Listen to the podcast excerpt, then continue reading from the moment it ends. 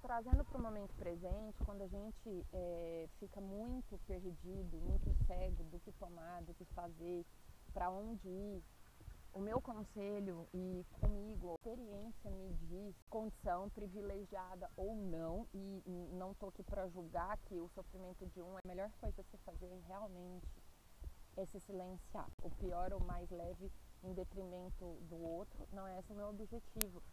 Todos nós temos os nossos abismos, as nossas sombras, e tentar observar as coisas de cima. Eu fiz isso? Não. E vocês vão descobrir no próximo episódio que realmente foi um período muito difícil. É, descer no próprio abismo, todos nós temos as nossas sombras, todos nós passamos é, as nossas dificuldades, cada um dentro do seu. e a nossa luz.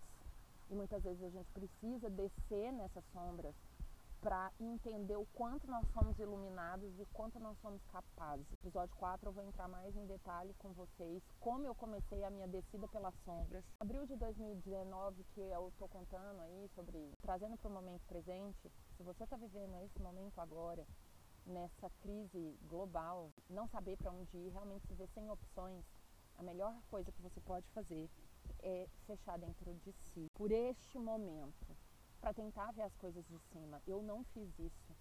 Eu saí tentando de tudo e confiando em qualquer um, sem entender o que estava acontecendo comigo. Eu comecei a literalmente jogar areia em cima de mim mesma, dos meus sentimentos, das minhas experiências, das minhas coisas. Não faça isso. Se recolha, reflita, pense, porque essa luz dentro de você vai aparecer. Eu acho até que tá gravando um barulhinho de chuva, porque eu tô embaixo da chuva gravando esse podcast, porque realmente às vezes é embaixo da chuva que a gente vai encontrar uma saída, um acolhimento e muitas vezes é nas nossas sombras que a gente vai realmente enxergar a nossa própria luz. Então, não se desespere, não se sinta incapaz, não faça besteira e não saia fazendo tudo ao mesmo tempo, como eu, Rebeca, fiz. Escute-se, mesmo que seja um silêncio que incomoda, mas reserve-se. Esse foi o episódio de hoje. Foi forte para mim gravar, mas foi lindo e eu espero vocês no próximo episódio. Um beijo, até lá.